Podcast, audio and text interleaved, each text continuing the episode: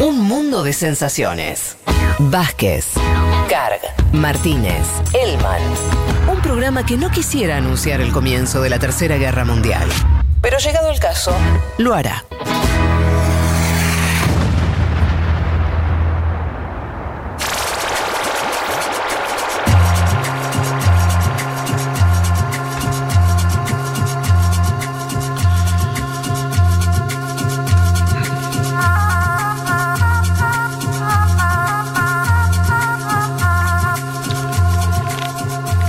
Bueno, muy bien, muchos mensajes. No vamos a poder leerlos hoy, la verdad, todos porque, porque hay muchos. Vamos a meternos en eh, algo muy importante que está pasando en nuestra región, que tiene que ver con Chile.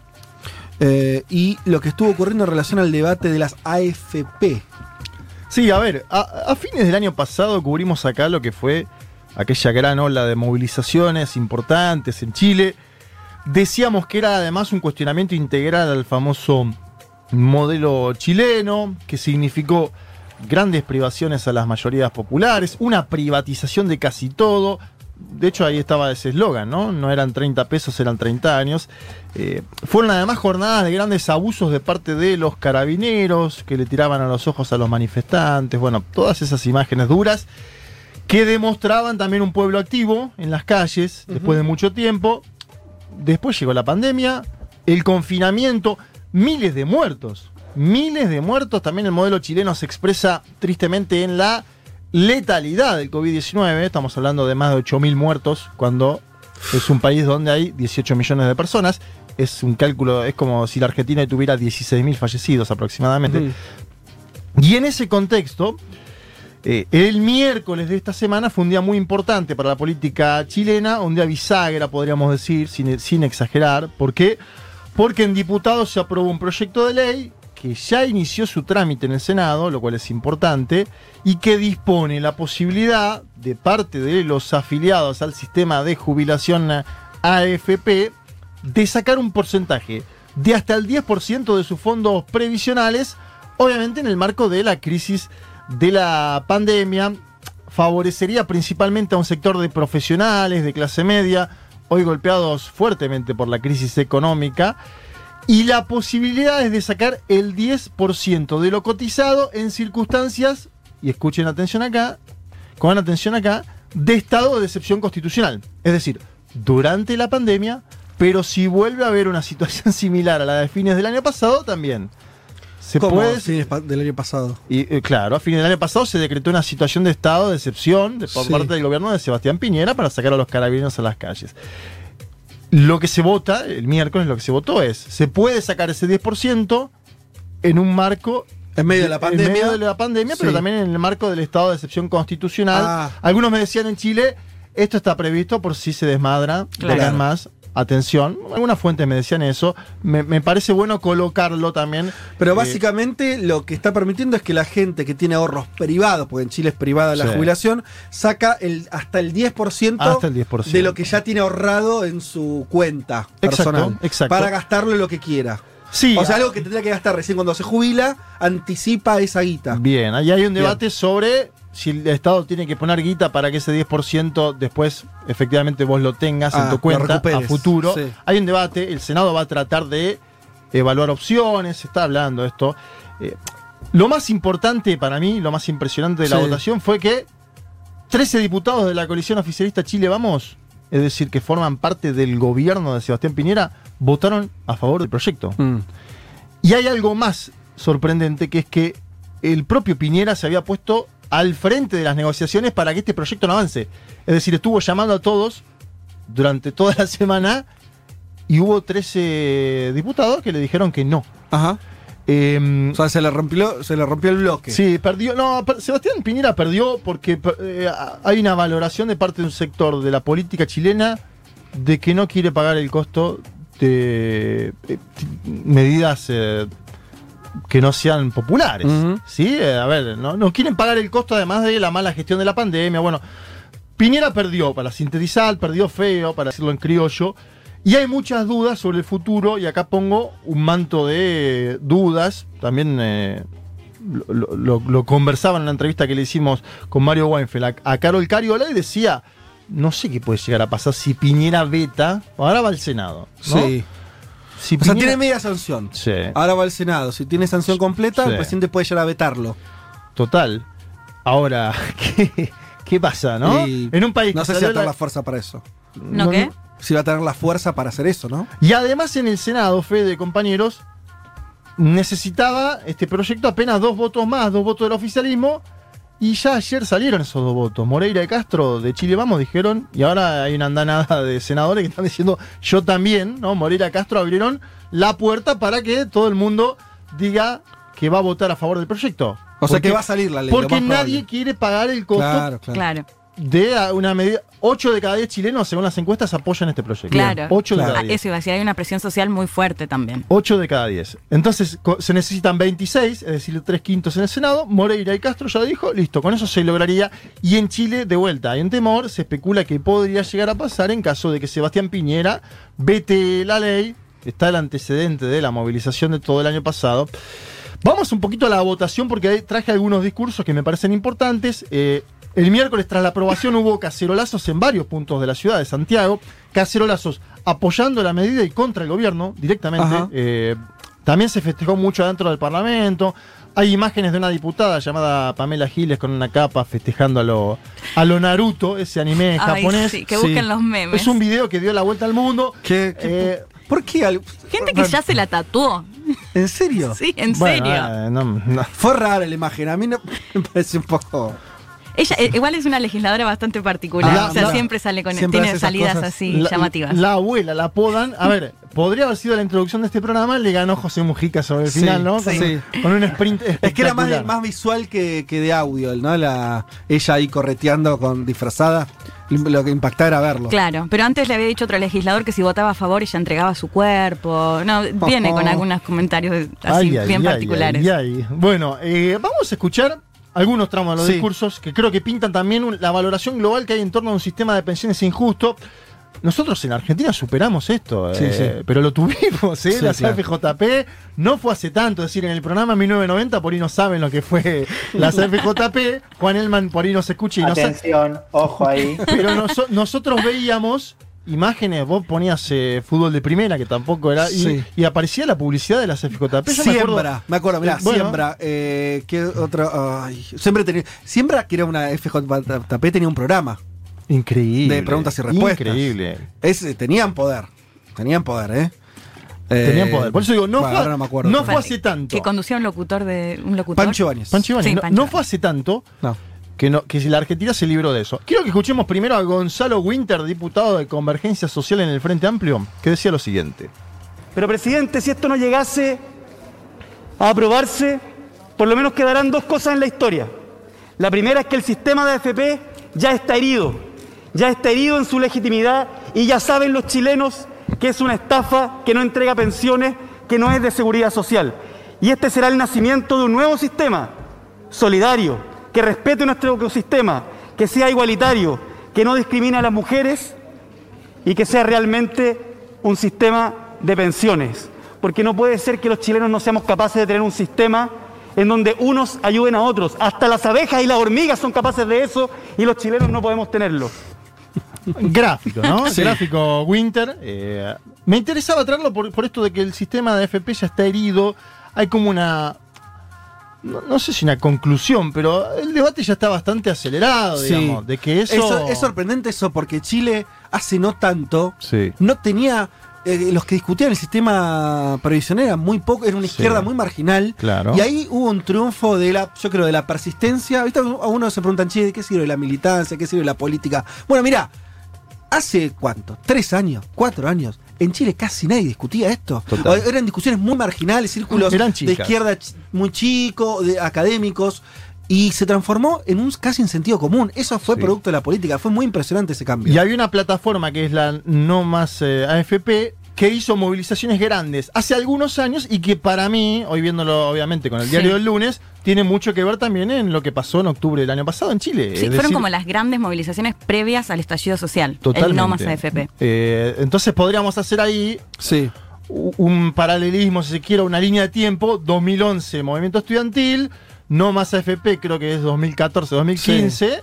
Y las movilizaciones del año pasado. Es decir, hay una misma línea de tiempo. A lo que voy es que no hubo un 2001 que rompe todo. No, y vos total, decís, bueno, total. en Argentina después del 2001 todos criticaban, oh, no todos, pero una crítica al neoliberalismo muy fuerte. Bueno, pero Sí, ya sí, pasado sí. una crisis tremenda. Ya estaba saldado el debate, Exacto. totalmente de acuerdo. En Chile es todo más gradual, pero es interesante ver la línea igual para dónde va. Sí, y yo traje 2011, ese pedido de educación pública grande, movilizaciones importantes.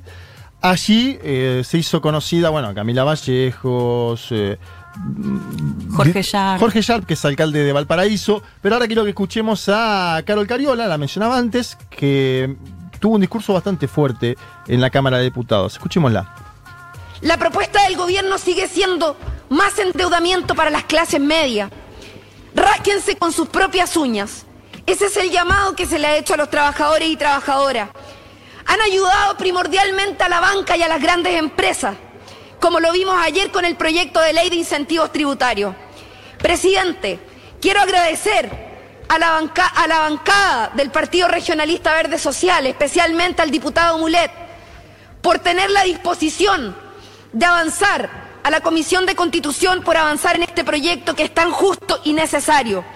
Porque hoy día el retiro voluntario del 10% de los fondos de pensiones es un derecho de los cotizantes para poder enfrentar una crisis ante la total y absoluta ausencia de un gobierno mezquino, indolente, que lamentablemente hasta ahora no ha sido capaz de dimensionar la pobreza en la que están viviendo los ciudadanos en los territorios. Nosotros no podemos ser indolentes y por eso vamos a aprobar este proyecto. Bueno, estaba, fuerza, ímpetu, indolente, ¿no? Era muy fácil ver en los discursos cómo se le pegaba de una forma muy dura al gobierno de Piñera. Por eso yo digo, el gobierno de Piñera está herido, me parece, globalmente. Eh, Algunos creen que la pandemia lo salvó también. Porque Sí, levantó ¿no? algunos puntos en A Piñera- aprobación No, papá, al se principio. le- pero se le venía todo el debate constituyente que quedó congelado. Que- pero sí. se le venía un debate donde tenía todas las de perder. Bueno, igualmente es otra tormenta, es cierto eso que decís vos que le da más tiempo, ¿no? En un Mm. punto. Le alarga el tiempo. Ahora se le agregó otra nubecita con Sí. lluvia. Ya tenía la. ya tenía Muy varias- representativo, me gusta. Se le agregó otra nubecita con lluvia, por ahí el ejemplo no es lo más eh, académico o periodístico. Pero también quiero traerles el- esto del debate interno de la derecha, que es algo fascinante. No vamos a meternos muy a fondo en eso, porque hay muchas siglas en el medio, Mm. es complicada. La derecha chilena también tiene sus bemoles. Hubo sobre todo votos de un sector de la derecha chilena, del partido llamado UDI. Eh, y quiero que escuchemos a María José Hoffman. María José Hoffman es alguien de la coalición del gobierno, es de la UDI. Tuvo un discurso encendido, pero contra quienes iban a votar este proyecto en términos globales, tanto en la Cámara de Diputados como entiendo ahora en el Senado. Y escuchen las palabras, porque la derecha usa las mismas expresiones a lo largo y ancho de este continente. Le hago un llamado a los parlamentarios de Chile Vamos. No se dejen seducir por el populismo.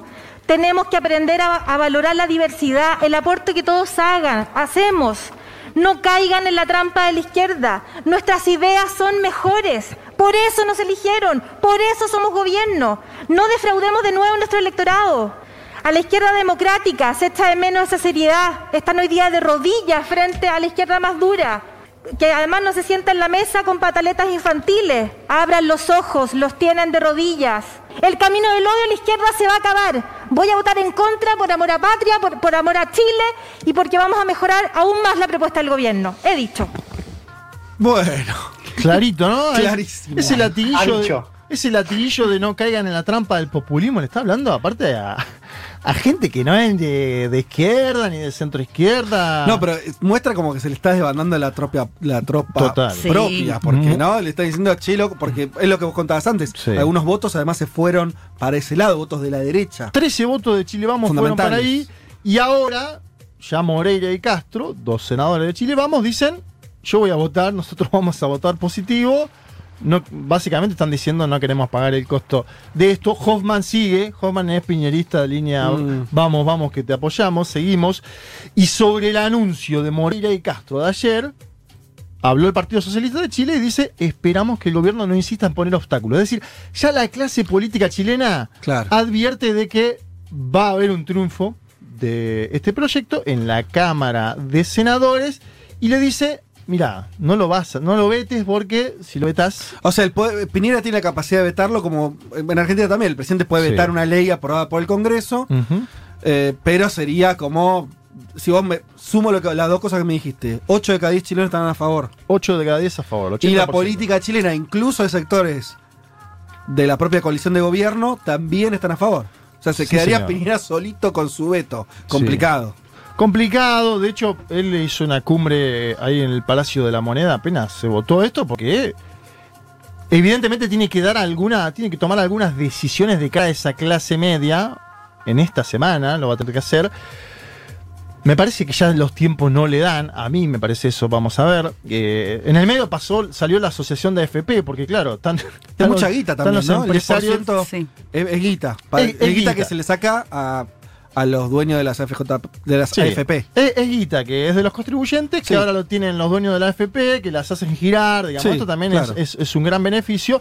Y ellos decían, financiar la crisis actual con estos fondos nos parece una mala política, Mm. eso dijo el gerente de la asociación de AFP, porque claro, ¿cómo se instrumentaliza? Bueno, todo aquel que tenga dinero en su cuenta de capitalización individual puede hacer efectivo su derecho.